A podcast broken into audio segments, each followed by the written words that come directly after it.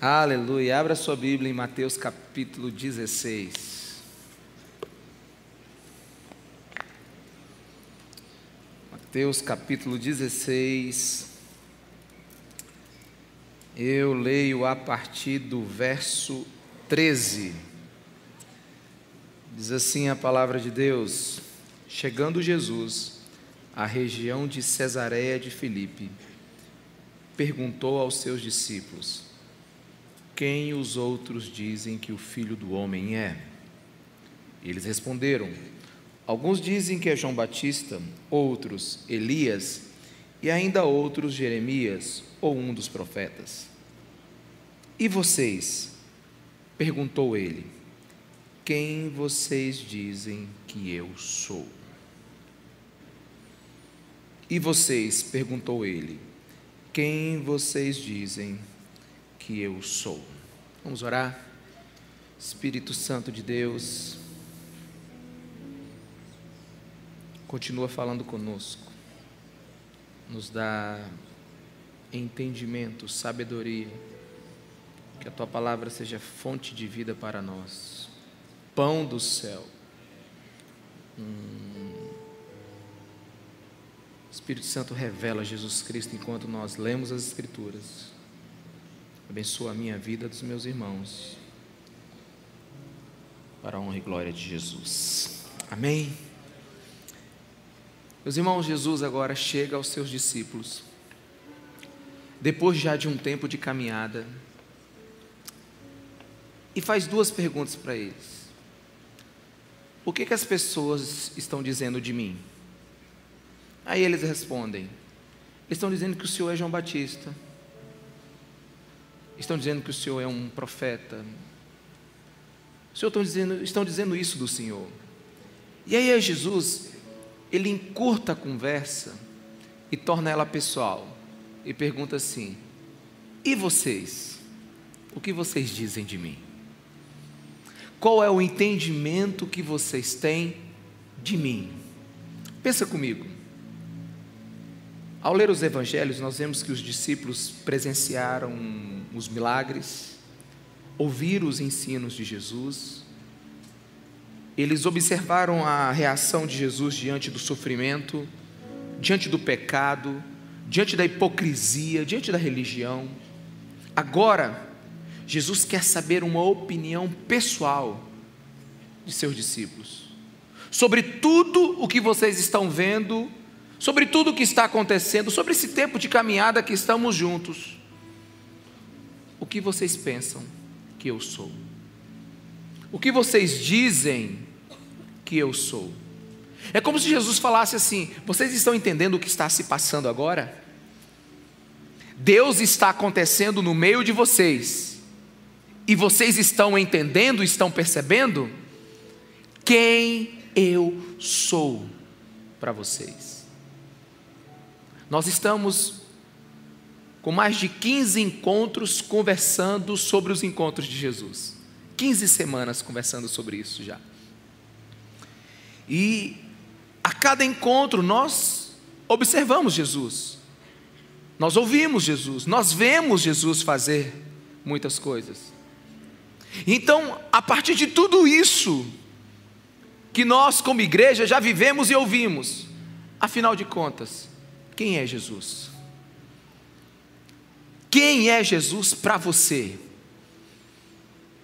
Alguém já disse uma vez que quando nós sabemos algo, normalmente a gente consegue defini-lo em menos de 30 segundos. Mas a minha pergunta nessa noite é: você conhece Jesus? Você sabe quem Ele é? E para conhecer Jesus, a gente precisa ir às Escrituras, né?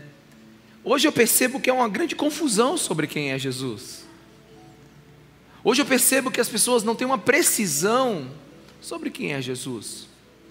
Sabe, quando nós lemos as Escrituras, quando à luz das Escrituras, nós sabemos que Jesus nasceu de uma virgem. Ele foi homem, como nós. E o profeta Isaías, no capítulo 53, versículo 2, ele diz que a sua aparência não era tão bela. Jesus não era um Deus grego. Provavelmente, Jesus não se destacaria aqui no meio dessa multidão por causa dos seus atributos humanos. Jesus era um como nós. Por 30 anos ele comeu, bebeu e levava sua marmita para o trabalho, como muitos de nós. Jesus da Bíblia, ele era um Jesus com emoções. Jesus não era um Spock. Se você não entendeu a referência, procure um nerd aí. Né? Jesus ele tinha emoções. Jesus, ele, ele, às vezes ele estava à flor da pele. E o Evangelho de Marcos, para mim, ele é um dos melhores para mostrar como Jesus ele realmente age, como ele é. É interessante que no capítulo 1 do Evangelho de Marcos, Jesus começa dizendo, gritando para todo mundo se arrepender. No capítulo 2, Jesus, ele compra briga com os religiosos, mais ou menos como se ele estivesse querendo usar o pão da Santa Ceia para fazer um sanduíche. Sabe? No capítulo 4, ele repreende o vento. No capítulo 5, ele manda dois, mata dois mil porcos, caçando problema com os ambientalistas. Jesus da Bíblia é um Jesus que tem emoções, é um Jesus que tem atitudes. No capítulo 11 de Marcos, ele manda pegar um jumentinho que não é dele. No capítulo 12, ele chega para um monte de crente daquele tempo e diz que eles não sabem nada da Bíblia e que eles vão tudo para o inferno. E se você ler direitinho no capítulo 13, ele diz que vai destruir o templo. É como se você botasse na internet agora que ia destruir a Casa Branca, ou botar uma bomba na Casa Branca. Jesus é o Jesus, que ele era como a gente, ele tinha emoções. Certamente ele não é o Jesus pintado nos quadros que você vê por aí, com cabelos escovados, olhos azuis, barba perfeita, pele branquinha. Não, o Jesus da Bíblia era um Jesus gente como nós. A Bíblia diz que ele é o Cordeiro de Deus que tira o pecado do mundo. Foi ele que substituiu todas as leis, todas as regras, cumpriu tudo.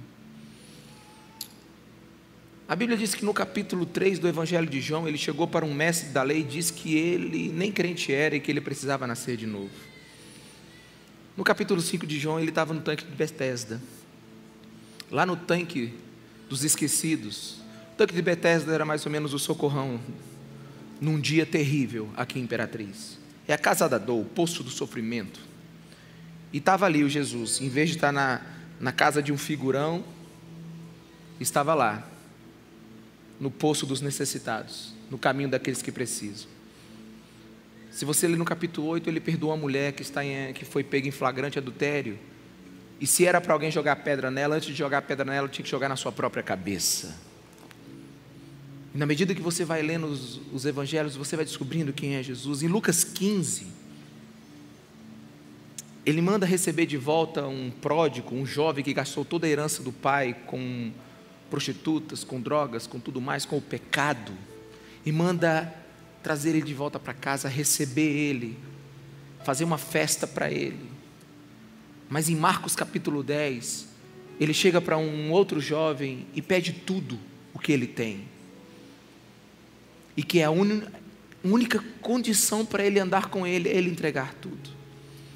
Quando você pega todos esses fatos, todos esses encontros, tudo que Jesus é, eu te pergunto quem ele é tudo que ele fez, quem é Jesus para você? Diante disso tudo, às vezes a gente faz uma grande confusão sobre quem é Jesus, porque é muito comum as pessoas terem a tendência de idealizar um Jesus que elas gostariam de se relacionar, um Jesus do tipo que elas pudessem viver sem problemas com ele uma parte de um Jesus que elas leram e gostaram, mas outra que elas não gostaram, então elas escolhem o Jesus conforme as suas preferências. Alguém aqui me diga amém. Só que esse Jesus, do seu jeito, tem um problema. Ele não está nas Escrituras. Se você for ao Google agora e colocar o nome Jesus, vai aparecer mais de um bilhão e 600 milhões de resultados. Você vai ter informações diversas sobre Jesus. Jesus é a pessoa mais popular que existe, mas a menos compreendida e interpretada. E sem falar do Jesus da cultura pop, o Jesus das celebridades, o Jesus das bandas famosas, onde cantam o Jesus amor, mas nunca cantam o Jesus Senhor. Sabe? O Jesus daqueles que fazem o gol e agradece ao seu técnico e empresário, mas ao sair do campo não vivem segundo o ensino de Jesus. Alguém aqui, amém? Se você pegar agora no seu celular e colocar www.jesus.com, você vai entrar numa igreja para homossexuais, pró-gay, uma comunidade.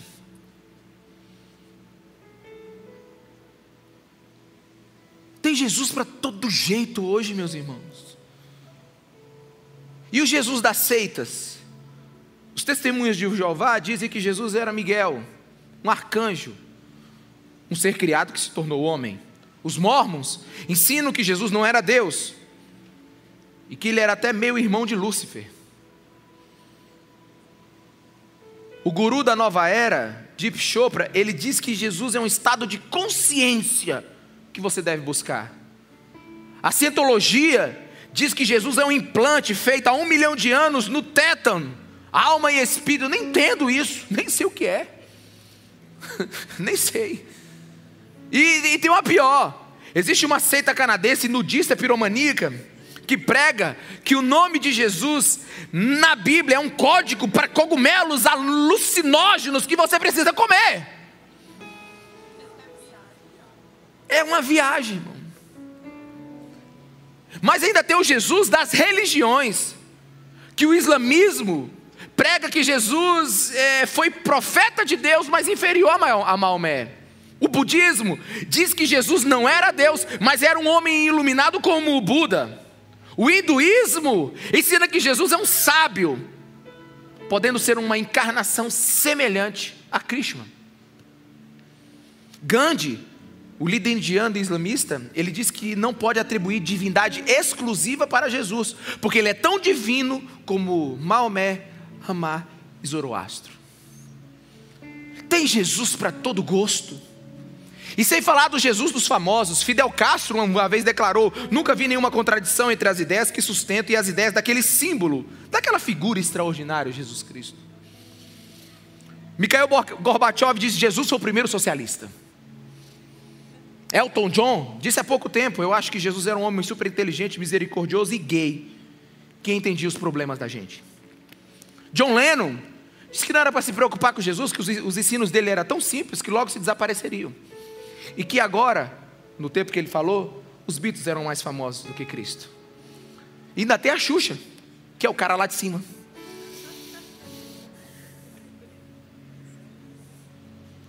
Tem Jesus para todo gosto hoje. Cada um tem o seu Jesus, do jeito que quer. Agora a Bíblia diz que tem o Jesus dos fariseus. João 10, 33. Responderam os judeus: Não vamos apedrejá-lo por nenhuma boa obra, mas pela blasfêmia, porque você é um simples homem e se apresenta como Deus. O Jesus dos fariseus é o Jesus que é só homem e mais nada. É um mentiroso. É um pilantra que está fingindo ser Deus. Esse é o Jesus dos fariseus. Mas também tem o Jesus dos demônios. Você sabia disso? Lucas 4,33: Na sinagoga havia um homem possesso de um demônio, de um espírito imundo. Ele gritou com toda a força: Ah, que queres conosco, Jesus de Nazaré? Vieste para nos destruir? Sei quem tu és, o Santo de Deus. Até o demônio sabe quem é Jesus. Mas hoje deformaram a figura do Cristo. E fizeram Jesus segundo as suas próprias paixões e ideias, e esculpiram o Jesus que eles querem se relacionar. Pegaram e colocaram Jesus, ou, ou, ou, a, impressão que eles tinham de Jesus, né? uma impressora 3D, e mandaram o brasa, então criaram o seu Salvador. E então vivem com ele. Só que, meus irmãos, nós temos que compreender que Jesus é o cumprimento de todas as promessas de Deus. A Bíblia diz em João 6,38: Pois desci dos céus, não para fazer a minha vontade, mas para fazer a vontade daquele que me enviou. Jesus veio para fazer a vontade do Pai. Jesus, a Bíblia diz em Hebreus 1, 3 que Ele é a expressão exata de quem Deus é, a ideia certa de quem Deus é. Colossenses 2, 9 diz que toda a plenitude da divindade estava sobre Ele. Jesus é a palavra final sobre tudo aquilo que representa o Deus verdadeiro. Jesus é Deus e Deus é igual a Jesus. Jesus falando é Deus falando. Jesus veio para acabar com as falsas ideias sobre quem Deus é e estabelecer a expressão exata do Deus que a gente deve seguir. Jesus ele veio por causa do Pai. E ele veio para cumprir a vontade do Pai. Escreva no seu coração que eu vou dizer: Jesus é a promessa completa de Deus. Se você pegar o último versículo que está no Velho Testamento, se você chegar até a última palavra, né? Jesus é o cumprimento de toda a vontade do Pai. Jesus é a expressão exata do cumprimento da vontade de Deus. Jesus não é o que você pensa, Jesus é aquele que veio para cumprir toda a vontade do Pai. Tudo o que foi dito pelas leis e pelos profetas. Jesus não é o Jesus da tua opinião, Jesus é o Jesus que veio por causa de Deus. Ele não foi criado por nós, ele foi deformado por nós. Mateus 5,17, Jesus diz: Não pense que vir abolir a lei ou os profetas, não vim abolir, mas eu vim cumprir. Jesus está dizendo tudo o que foi predito pelo meu Pai, tudo aquilo que foi escrito no Velho Testamento, eu vim cumprir. Ler a Bíblia e esquecer Jesus é como se você deixasse de pegar a bússola para você conhecer a palavra de Deus. Sem Cristo, a Bíblia seria um livro moralista, religioso e impossível de ser vivido. Por isso, não se perca nas grandes histórias ou no grande volume de histórias que tem no canon sagrado no machado que flutua, na serpente que fala, no, na disputa pelo corpo de Moisés entre o diabo e o arcanjo Miguel, o dragão de Apocalipse. Deus, sabe, tudo isso tem seu lugar. Mas foque no Cristo. Foque no Cristo e as demais coisas logo serão esclarecidas para você. Sabe, olhe para o alto da montanha. O alto da montanha é Jesus. Olha para Alpes suíço, os Alpes suíços da Bíblia, que é o Cristo. Olhe para a encarnação dele, olha para a crucificação, olhe para a ressurreição, deseje sua vinda. Aprenda a buscar o Cristo nas Escrituras. Porque ele veio para cumprir a vontade do Pai. E para você entender quem é Jesus, você precisa entender como ele cumpriu a vontade do Pai. Como é que ele cumpriu todo o Velho Testamento? Como é que ele cumpriu todas as escrituras, a lei e os profetas? Como é que Jesus, ele, ele, ele, ele fez completa e total a vontade do seu Pai? Para se cumprir, cumprir toda a vontade de Deus, segundo as ordenanças do Velho Testamento, eram necessários três ofícios. Era necessário um profeta, era necessário um sacerdote e era necessário um rei todas as profecias do Velho Testamento, tudo o que precisa ser cumprido no Novo Testamento, se cumpre através dessas três figuras: um profeta, um sacerdote e um rei. E tem muita gente que precisa entender que Jesus cumpriu completamente esses três ofícios. Por isso, hoje, eu quero que você entenda que não dá para abraçar um Cristo fragmentado o Cristo que você serve, ele é profeta. O Cristo que você segue, ele é sacerdote. E o Cristo que você segue, ele é rei. Jesus como profeta, explica isso, pastor. O profeta revela a palavra de Deus. O profeta é a arma de Deus para redirecionar uma nação, para confrontar o pecado, para ordenar o arrependimento. O profeta sempre causou duas reações: arrependimento ou ódio. Tanto que os puritanos repetiam várias vezes que o mesmo sol que derrete o gelo endurece a lama. O profeta, quando fala, e o coração aceita, ele é derretido, ele é abraçado pela palavra, ele é mudado. Mas quando o coração rejeita, quando o profeta fala, a lama se torna cada vez mais dura, até um ponto que não tem mais retorno. Então, quando o profeta fala, há arrependimento ou a raiva.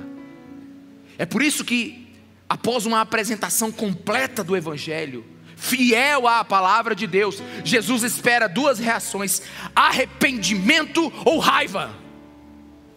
Porque se você ainda gosta de ficar com uma parte do Evangelho e não da outra, você não está abraçando o Cristo completo. Tem gente que se acomoda com parte do Evangelho, mas não quer a outra. O verdadeiro Evangelho, ele gera arrependimento ou ele gera raiva. Não existe parcialidade quando o assunto é Jesus Cristo de Nazaré. E por não se apresentar o Cristo, Cristo inteiro, a igreja está cheia de gente morna. E por não se apresentar o Cristo inteiro, a igreja está cheia de falsos adoradores, de gente que é conveniente com o Cristo que criou em sua própria cabeça. Mas a minha Bíblia me diz que um dos ofícios de Jesus é que ele é profeta. No Antigo Testamento, a palavra Yahvé aparece 241 vezes. A palavra Senhor, e 221 vezes ela é declarada da boca dos profetas. 221 vezes os profetas disseram: Assim diz o Senhor. Assim diz o Senhor: voltem e se arrependam, assim diz o Senhor.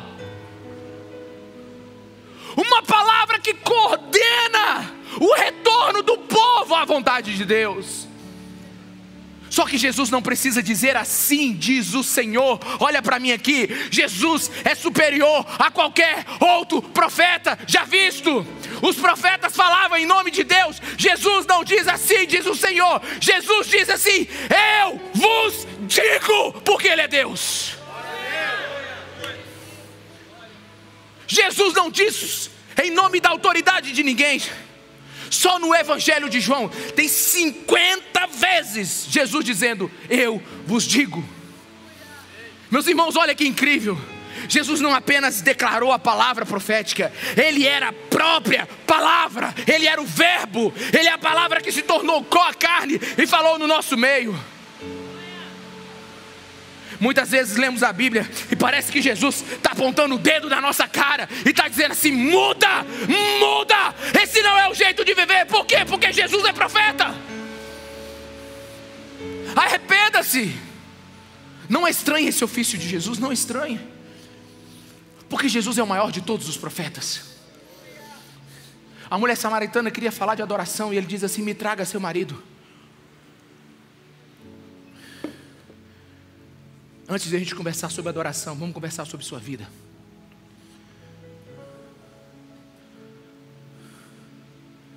Jesus, ele vai uma hora olhar no teu rosto e dizer a verdade que você precisa ouvir. Ele vai atacar o seu estilo de vida é, é, pecaminoso. Ele vai te repreender, ele vai te ordenar para que você viva em santidade de acordo com os seus ensinos. Jesus, como profeta, não pede, decreta a vontade de Deus.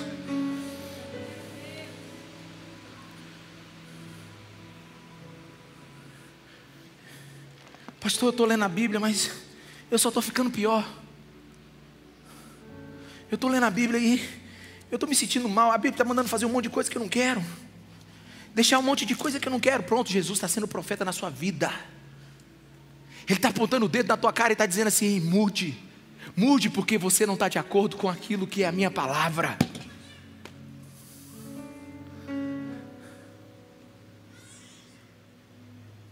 Ou é do jeito de Jesus ou não é, meus irmãos? Porque o profeta não abre. O profeta, o verdadeiro, não retorna. O verdadeiro profeta, ele diz o que a gente precisa ouvir.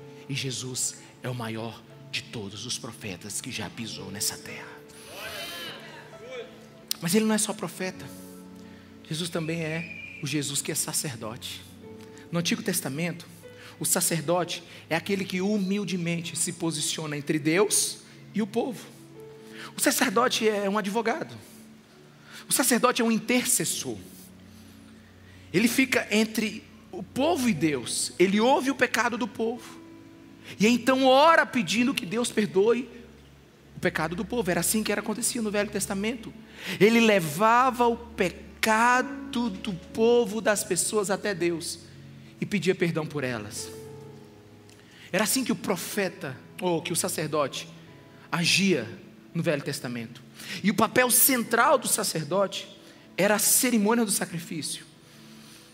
Ele sacrificava algum animal para que aquele que estivesse morrendo, sangrando, representasse o pecado que gera a morte. E com aquele sacrifício, o profeta então após o derramamento de sangue daquele animal, proferia bênçãos sobre o povo, porque por causa do pecado do povo, um animal morreu e agora o povo pode ser perdoado. Essa era a função do sacerdote no Velho Testamento. E Jesus cumpriu essa função sacerdote, como nenhum outro sacerdote cumpriu. Jesus, ele se colocou entre nós e Deus. Jesus, ele é o nosso intercessor. Jesus é o próprio sacrifício de sangue pelo perdão dos nossos pecados.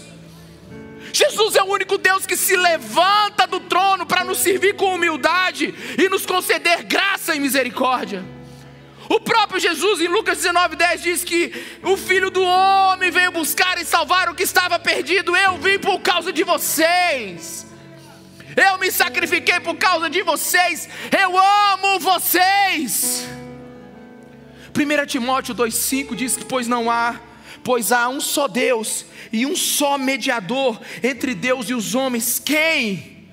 O homem Cristo Jesus o qual se entregou a si mesmo como resgate por todos.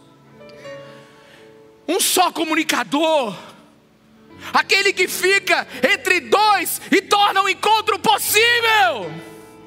Jesus ficou entre nós e Deus. Ele olhou para você e olhou para Deus e disse: Não dá certo, mas se eu me sacrificar por você, Deus te recebe.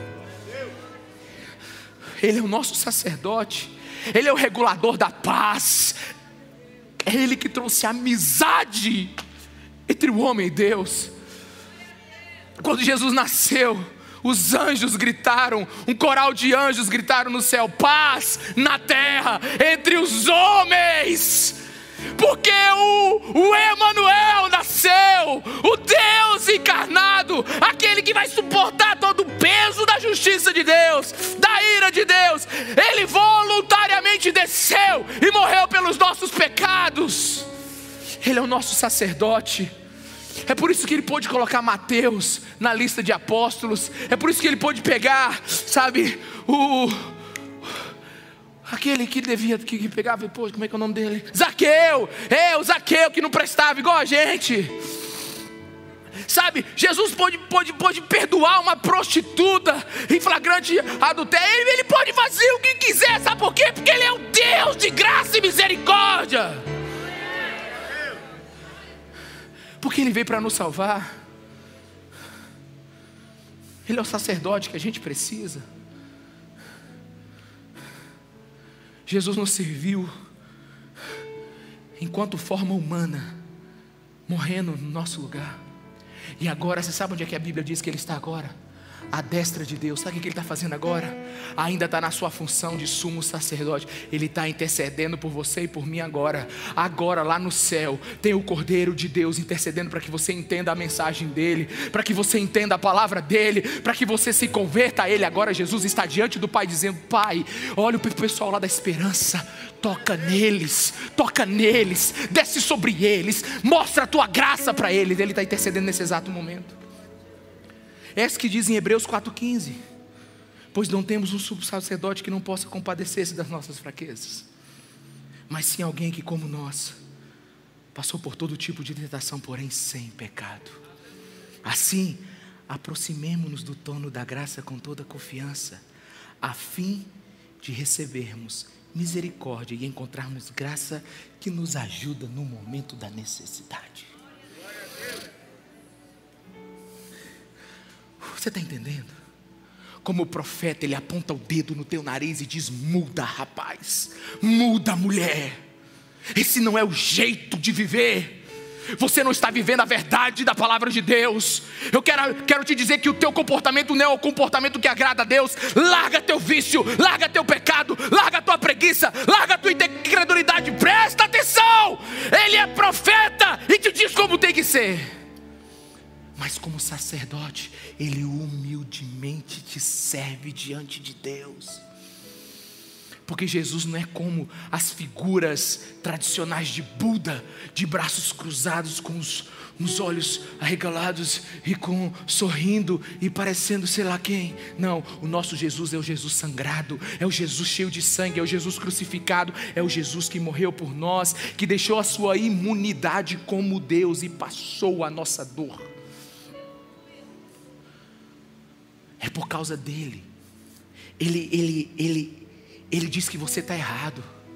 Mas sabe que você é tão errado que não consegue fazer o certo. Então ele fez o certo primeiro para você. Sabe por quê? Porque a graça só pede aquilo que ela te deu primeiro. Jesus aponta o teu pecado, mas também aponta o caminho. A Bíblia diz em Hebreus 10, 19: Portanto, irmãos, temos plena confiança para entrar no lugar santíssimo pelo sangue de Jesus, por um novo e vivo caminho que Ele nos abriu por meio do véu, isto é, o seu corpo tem um sacerdote que sacrificou por você. E por causa desse sacrifício, muito diferente do sacrifício do sacerdote do Velho Testamento, que era precisava ser feito rotineiramente, esse sacrifício foi definitivo e eterno. Entrar na presença de Deus duvidando que ele perdoou seus pecados não é humildade, é incredulidade. Jesus perdoou todos os nossos pecados naquela cruz para aqueles que creem que ele é Senhor e Salvador. Ele é o Deus ferido para o mundo ferido, Ele é o Deus que sangra para o mundo que sangra, Ele conhece as nossas dores, sabe? Eu acredito num Jesus que me ama, me ama com todas as suas veias, com todos os seus sangues. Eu acredito num Jesus que, que Ele cura as minhas dores, meus sofrimentos, minhas necessidades, meus pecados, sabe? Que Ele me coloca diante do Pai. Jesus me ama com carinho, com delicadeza. Jesus me ama, Ele é meu sacerdote, Ele que me permite ter intimidade com Deus. Mas como profeta, profeta ele me diz: você precisa mudar, rapaz. Mas como sacerdote ele diz: você não consegue, então eu faço por você e me siga. Não dá para ter um Cristo fragmentado. Ele fala a verdade quando a gente precisa ouvir. E nos ajuda quando a gente não consegue. Como profeta, ele condena o nosso pecado. Ele aponta o dedo no seu nariz e diz que você está errado. Mas ele não para por aí, meus irmãos. Como sacerdote, ele faz amizade com você, ele come com os pecadores.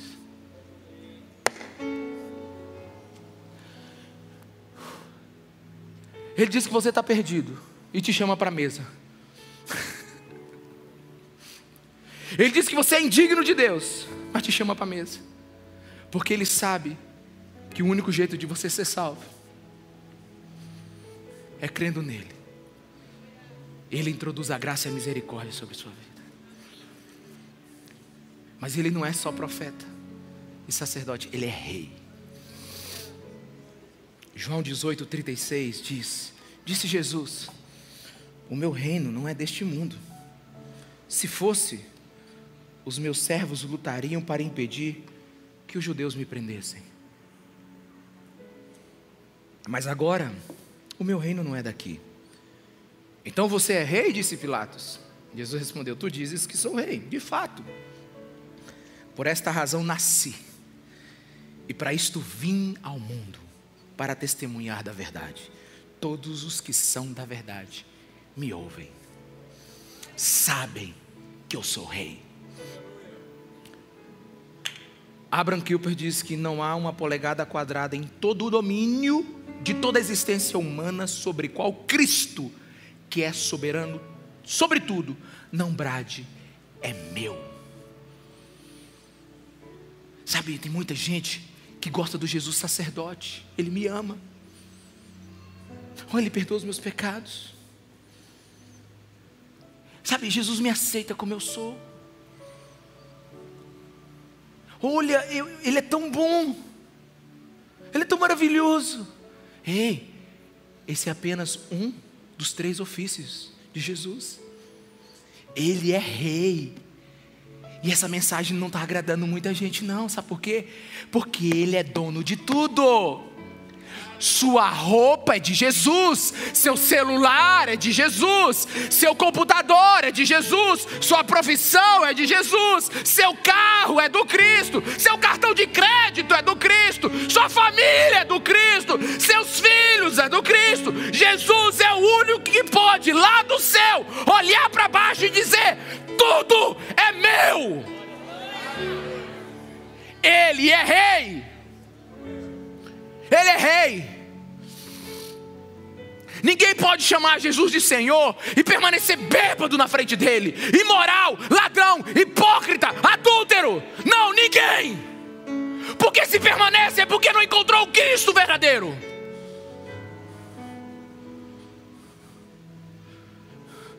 Ninguém pode se declarar seguidor de Jesus e dizer que tem uma área na vida que Jesus não tem controle.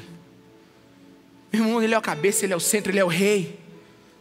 E como rei, Ele merece obediência absoluta. A Bíblia diz que nós somos comprados por um alto preço preço de sangue. Se você foi comprado, você não é dono de mais nada. Quem está me entendendo aqui, diga amém. É estranha a doutrina bíblica. Alguém que serve a Jesus e alega foro íntimo. Não, Jesus, o Senhor cuida da minha. Ah, o Senhor pode fazer tudo, menos aqui. Aqui é meu. Nessa área aqui o Senhor não toca, não. Eu sou dono aqui. Ó, oh, eu, oh, não, eu sei que o Senhor me ama, não, mas ó, oh, aqui não. O Senhor está indo longe demais. Deixa eu te falar. Se existem assuntos na sua vida que Jesus não tem permissão para entrar, é porque você nunca viu os olhos de fogo dele na sua vida. É porque você não teve uma experiência com ele. Pastor, você está exagerando. Primeiro eu quero dizer que eu não estou com raiva de ninguém. Tá bom? Tá bom? Está todo mundo feliz aí, amém? Eu estou bem. Indignado, mas estou bem. Não tem nada a ver com vocês, não. Mas como eu não sei com quem eu estou indignado, eu estou falando. Amém? Está tudo muito tranquilo? Deixa o Espírito Santo de Deus ministrar no seu coração. Hebreus 3,6, bota para mim aí na NA. Cristo, porém, como filho, é fiel em sua casa. E esta casa somos. Alguém pode ler isso aí bem, bem em voz alta, por favor, todo mundo, vamos lá. Cristo.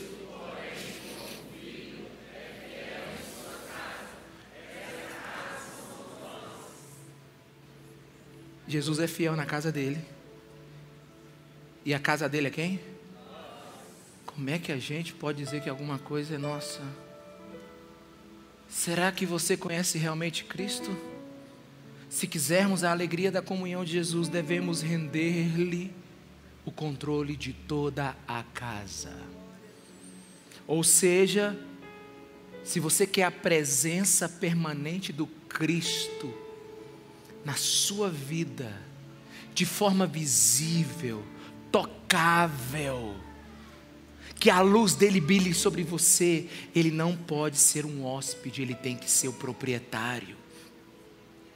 A Bíblia está dizendo que somos casa de Deus, Ele é o Senhor de cada aposento, aleluia. Ele deve ter acesso a todos os lugares, administração e controle deve estar nas mãos deles. Pastor, mas por que você está dizendo tudo isso? É porque a gente faz uma grande confusão.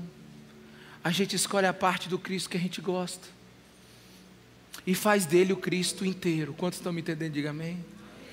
Imagine eu colocando aqui umas cinco, seis pessoas aqui em cima para dar o testemunho e dizer: Irmão número um, conte seu testemunho. Ele disse: Pastor, eu acabo de ter uma experiência com Jesus. Eu estava lendo João 8 e o Espírito me ministrou, pastor. Jesus perdoou aquela mulher adúltera e se era para atacar alguma pedra, alguém tinha que tacar na sua própria cabeça primeiro. Ele salvou aquela mulher no fundo do buraco. Jesus me ama. O oh, pastor, ele me ama tanto. Ele nem disse para a mulher, para ela pedir perdão. Ele só disse, filha, vai e não peques mais. Ele não deu sermão. Ô oh, pastor, esse Jesus, eu quero esse Jesus, ele me ama tanto. Eu digo, amém, irmão? Ele, amém, pastor. Aí eu peço outro irmão, irmão, sobe aí, dá o seu testemunho. Pastor, eu tive uma experiência com Jesus. Em Marcos 10. Não é muito parecida com a do irmão aqui, não. O Jesus que eu conheci em Marcos 10, ele chegou para um jovem rico e disse assim: e o cara era gente boa, fazia tudo certinho. Ele falou assim: se você não entregar tudo para mim, você não anda comigo. Pastor, o meu Jesus é assim: ou é tudo ou nada. Ele arranca tudo. A gente fica de mão vazia quando está com Cristo. O senhor entendeu, pastor? Eu calma, irmão, calma, irmão. Obrigado pelo testemunho, amém. Aí eu chamo o terceiro. Irmão, qual é o seu testemunho? Pastor, o meu foi forte demais. Eu estava lendo Marcos 8, 32. E eu vi Jesus repreender Satanás, sabe de quem? De Pedro. Você sabe o que, Jesus me disse? Que tem um demônio em cada um. Vou expulsar o demônio de todo mundo aqui hoje. Todo mundo que está aqui tem um demônio. Sai em nome de Jesus, todo demônio. Eu digo, irmão, calma, calma. Pastor, foi Deus que ministrou. Calma, irmão. Cada um está lendo um versículo e está tirando as suas próprias conclusões. Aí eu tenho coragem de chamar ainda outro irmão. Irmão, sobe aí. E a sua experiência, irmão? Eu já estou com medo. Ele disse: Na minha foi em Lucas 9, 23, pastor. Pastor, o senhor está vendo isso aqui? São marcas. Porque a Bíblia está dizendo que só segue Jesus quem carrega a sua própria cruz. Eu quero ver as marcas dos irmãos. Pai, pastor, o evangelho é pesado. Ô oh, evangelho pesado, pastor. Oh, vida, cruz credo, pastor, é difícil demais, é carregar a cruz. Aí eu chamo o último irmão. E você, irmão? Qual é a tua experiência com. com qual é o Jesus? E, conta aí. Esse pastor, a minha foi com Lucas 10. Do filho pródigo. Meu Deus, pastor. A gente pode fazer o que quiser, a gente volta para casa. O que a gente fizer, a gente volta para casa. Só precisa dizer que quer voltar. Aí o pai tem que trazer a gente de volta. Tem que abraçar a gente. E tem mais, ele faz uma festa, chama o DJ PV, bota o rock and roll, vai ser bom demais. E a gente come aquela picanha, pastor. É, festa, é festa. Ainda tem os irmãos que não gostam.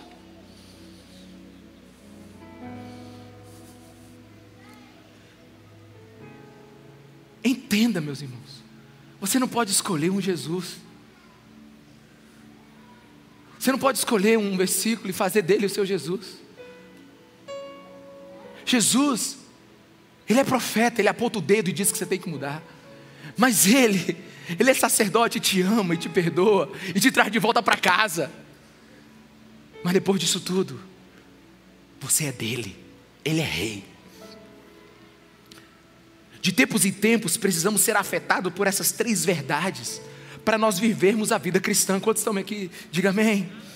O Jesus, como profeta, ele vai dizer a verdade que a gente precisa ouvir. Ele nos confronta, ele nos chama arrependimento, ele denuncia nosso estilo de vida pecaminoso. E por não ser apresentado como profeta, muitos aí dizem que seguem a Jesus e continuam fazendo as mesmas coisas que antes de conhecê-lo.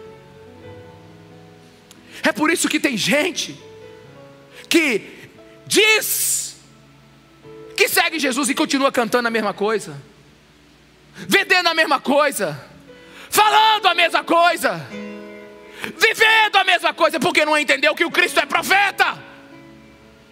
E ele condena o estilo pecaminoso. mas também Ele é sacerdote. Ele ama com graça e misericórdia. Ele nos conforta. Como profeta, Ele nos confronta. Como sacerdote, Ele nos conforta. Ele nos oferece graça graça para o perdão dos pecados e graça para resistir à tentação para não pecar. Quantos estão aqui? Diga amém. E depois disso, depois disso, Ele é rei, Ele é o Senhor, dono de tudo, nos ordena abrir mão do controle da nossa vida e tem toda a autoridade sobre ela. Mas por que, que a coisa desandou? A coisa desandou, meus irmãos, é porque as pessoas estão ouvindo a parte do Cristo que interessa. Por exemplo, pensa comigo aqui. Alguém que vê Jesus como profeta e como rei, mas não o vê como sacerdote. Ele vai estar diante de um legalismo. O seu evangelho vai ter uma forte ênfase nas palavras proféticas de Jesus, na verdade, na, na ordem ao arrependimento, que Jesus governa todas as coisas, contudo, vai ser uma fala sem amor, vai ser uma fala sem o sacerdote que nos amou e morreu e nos oferece graça, sem o Cristo que tem paciência. Quantos me entendem? Diga amém, meus irmãos.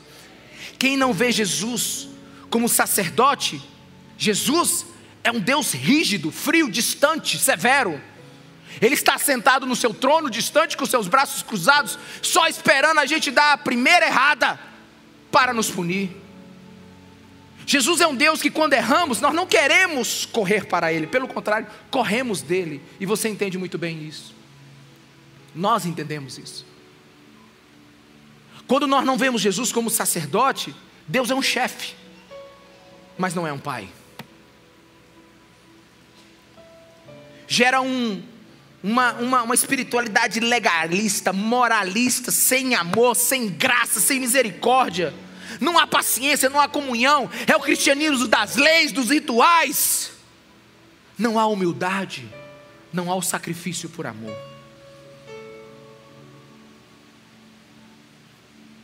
É um Cristo frio e raivoso.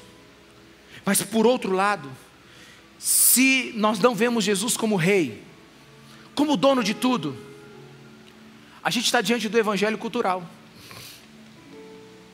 O que é isso, Ricardo? Todos acreditam que Jesus é a verdade. Ah, eles acreditam que Jesus morreu na cruz, mas na hora de fazer os ajustes necessários em suas vidas, Jesus é apenas um conselheiro, não é rei. Quantos estão me entendendo? Diga amém. Eles só querem o Jesus que ama, mas não querem o Jesus que é dono. Eles querem continuar vivendo a sua mesma vida, tomando as suas mesmas decisões. Ah, Jesus, olha é o seguinte: o Senhor, o Senhor está querendo entrar nas áreas que eu não estou gostando. O Senhor está dizendo que eu tenho que ser fiel para essa mulher que eu casei, para esse homem que eu casei. Jesus, tem misericórdia, tem misericórdia de mim. Eu não mereço ficar com essa jararaca misturada com jaracuçu. Senhor, em nome de Jesus, me tira desse homem. Aí você começa a dizer que Jesus não pode entrar em umas áreas. E fala assim: inclusive, Jesus, a mulher que eu estou saindo agora é muito melhor do que minha esposa. Eu vou largar ela, vou ficar com ela aqui, porque eu mereço, Jesus. O Senhor, o Senhor, o Senhor, o Senhor, o Senhor, o Senhor me entende. Jesus Jesus não te entende, não, rapaz. Jesus não te entende, não, Ele te ama. Mas não, criamos um Jesus que dá para ser o Jesus de todo mundo. O Jesus do sertanejo, do roqueiro, do religioso, do cantor pop, o, até o Jesus do ateu. É um bom conselheiro, um bom psicólogo. Não, a gente criou um Jesus que quer. Então Jesus hoje cabe no mundo todo. É por isso que a igreja está lotada de gente que não tem respeito à vontade do Pai expressa em Suas palavras, porque o seu Jesus não é rei. Ele não tem posição de autoridade. Ele só pode fazer o que você permite fazer. E sabe qual é o resultado disso? É uma vida dupla, hipócrita. Nossa, Jesus me ama, eu sei, pastor, Ele me ama. Ele tem uma vontade boa para a minha vida, mas eu quero ser. Nas minhas finanças, não. Na minha vida sexual, não. Na minha família, não. É bom Jesus saber o lugar dele. Aliás, pastor, eu estou gostando dessa mensagem, não. Eu vou ficar dois domingos sem vir aqui na sua igreja, vou te dar um gelo. Mas é isso. Porque chegou o tempo onde as pessoas estão escolhendo o que ouvir. Então deixa eu te falar, não vai faltar igreja para apresentar o Jesus que você gosta, viu? Não vai faltar. E cuidado para você pular demais. Porque uma hora acaba. Não vai faltar. Sabe? Sabe, tem gente que só conhece o Jesus na teoria, mas na prática não quer nada com ele. Porque não quer o Jesus rei. Jesus não é um tipo de Senhor, ele é só um tipo de conselheiro para assuntos que eu achar digno de chamá-lo. Ah, meu irmão, mas ele é dono do seu celular, ele é dono do seu contra-cheque, ele é dono da sua vida, ele é dono de tudo, gostando ou não. A Bíblia diz que ele sustenta todas as coisas pela força da palavra dele. Sabe, para você viver sem Jesus, você tinha que dar um pulo para a não existência, porque tudo que existe é ele que mantém pela sua palavra. Então, se você conseguir dar um pulo para uma inexistência, você pode viver sem o senhorio de Jesus. Mas e se Jesus não for profeta? Ah, ele é sacerdote, ele é rei da minha vida, mas ele não é profeta. Aí a gente tem o liberalismo evangélico, a desgraça do mundo atual. Porque aqui praticamente tenho um Jesus inofensivo. É o Jesus boquinha de mel, só fala o que você gosta. É o Jesus o cio de pelúcia. É o Jesus que não ofende ninguém. É o Jesus que está muito preocupado com você, porque se você, oh, meu Deus, eu vim na igreja, né? Eu não posso falar nada que essa pessoa não goste, porque ela não volta mais. É o Jesus que quer cativar com palavras doces, como já aconteceu aqui na igreja, pastor. Eu até ia na sua igreja quando o senhor falava de amor, mas depois. Hum, gostei muito, não, pastor. Nossa, pastor Ricardo, quando o senhor prega no casamento é tão lindo. O amor, o amor, o amor. Irmão, eu tô, eu tô para virar, eu tô para mudar as mensagens dos casamentos. Porque depois que eu caso o povo, eles eles desconvertem. Tem a parte espiritual e depois tem a parte carnal do casamento. Eu vou entrar logo como profeta, que eu já deixo todo mundo triste. Quem sabe alguém se converte e e, né? e muda a festa no meio do caminho. Ou a gente acaba com a outra parte que não presta. Mas sabe, tem umas pessoas que gostam das palavras doces. Nossa, eu gostando daquela igreja, a música é tão boa, meu Deus, ele me ama, me ama, ama, me ama, e ele ama, ele ama, irmãos, ele é sacerdote, sim ou não? Mas ele é profeta, ele fala o que você precisa ouvir, ele te exorta. É por isso que hoje, a gente tem um Jesus infinitamente tolerante. É meu amigo, ó, amigo aqui ó, do peito, ó, é de casa o Jesus. Sabe, é o cristianismo da tolerância total. Aceita tudo. É o Jesus cheio de graça, misericordiosa. É o Jesus gente boa. Sabe? É. Ai, meu Deus. Não, a gente pode continuar tomando a nossa cervejinha lá no bar, não tem nenhum problema. Que, igual o problema ficar falando palavrão? É até, até bom que a gente dá aquele alívio na alma, né? né? Ah, eu posso continuar ganhando dinheiro do jeito que eu posso ganhar. Não, eu vou tratar o casamento do jeito que eu quero. Eu caso, descaso, eu faço isso, eu faço aquilo. Ó, Jesus é o seguinte: é, ó, eu gosto do Senhor, mas vamos lá, tem paciência. Esse seu jeito, a porta está estreita demais. Eu dou uma aberturinha aqui porque eu tenho que andar melhor. Tá muito, tá muito estreito esse caminho, Jesus. Sabe o que está acontecendo? É o Jesus inofensivo. E sabe qual é o erro desse Jesus? Na sua vida você sabe qual é o erro dessa abordagem de Jesus? É que esse Jesus não te chama para o arrependimento, perde a voz profética.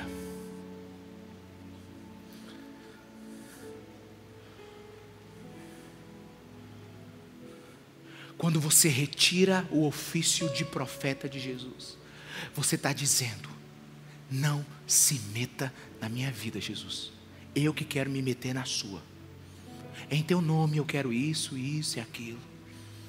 Mas não se meta, porque eu não quero que o Senhor aponte o dedo no meu nariz. Nariz é meu. E sabe qual é o problema, meus irmãos? A igreja está lotada de adúlteros, de homossexuais, que estão permanecendo no seu pecado por achar que Jesus concorda com eles, de mentirosos, desonestos, imorais, como se Jesus tolerasse, porque Ele é amor. Não se pode escolher o Cristo que você quer se relacionar. Ou você engole o Cristo por inteiro, ou ele nunca estará dentro de você. Não existe Cristo fragmentado. E eu quero resumir essa mensagem em três afirmações agora.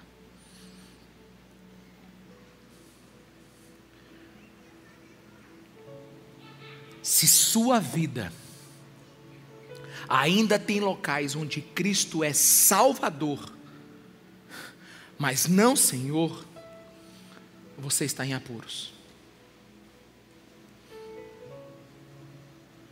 Se sua vida tem locais onde Cristo é só visto como Senhor, mas você nunca experimentou o seu amor, o seu cristianismo, nesse exato momento, está pesando uma tonelada. Mas se você só conhece Jesus, o Jesus e seu amor, mas não o Jesus profeta, corre um grande risco de você se tornar um amante infiel dele. Eu vou repetir. Fica de pé no seu lugar.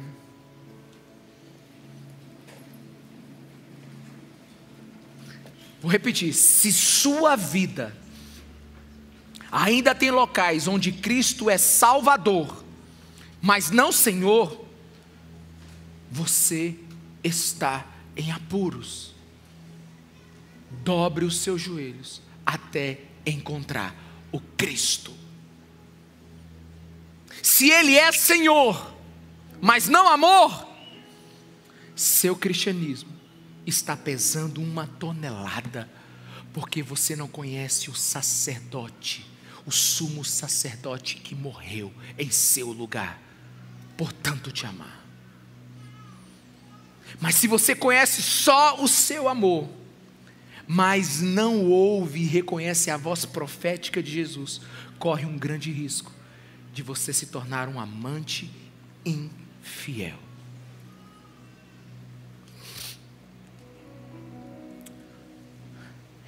Essa semana, uma pessoa falou assim: Pastor, eu ouvi que todos os caminhos levam para Deus. É verdade? Eu disse: É. Todos os caminhos levam para Deus. Todos. Pastor, é verdade isso? É. Até o ateu.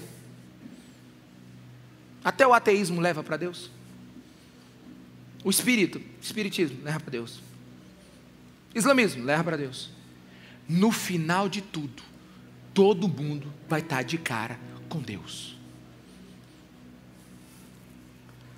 Pastor, então qual é a diferença? A diferença é que todos os caminhos levam a Deus, mas só tem um caminho que leva ao Pai.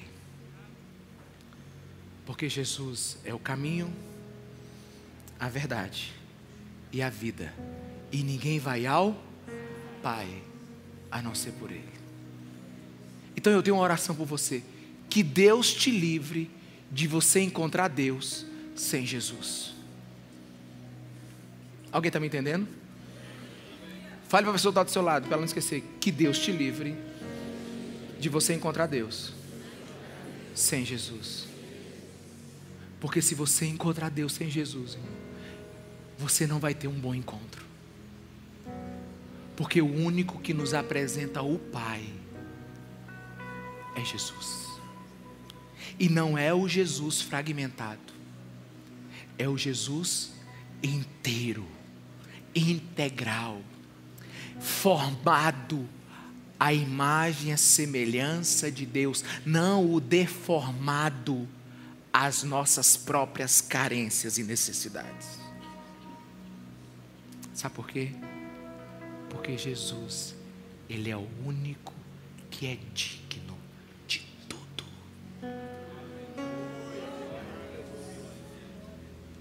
Eu acho que eu tenho um tempo ainda.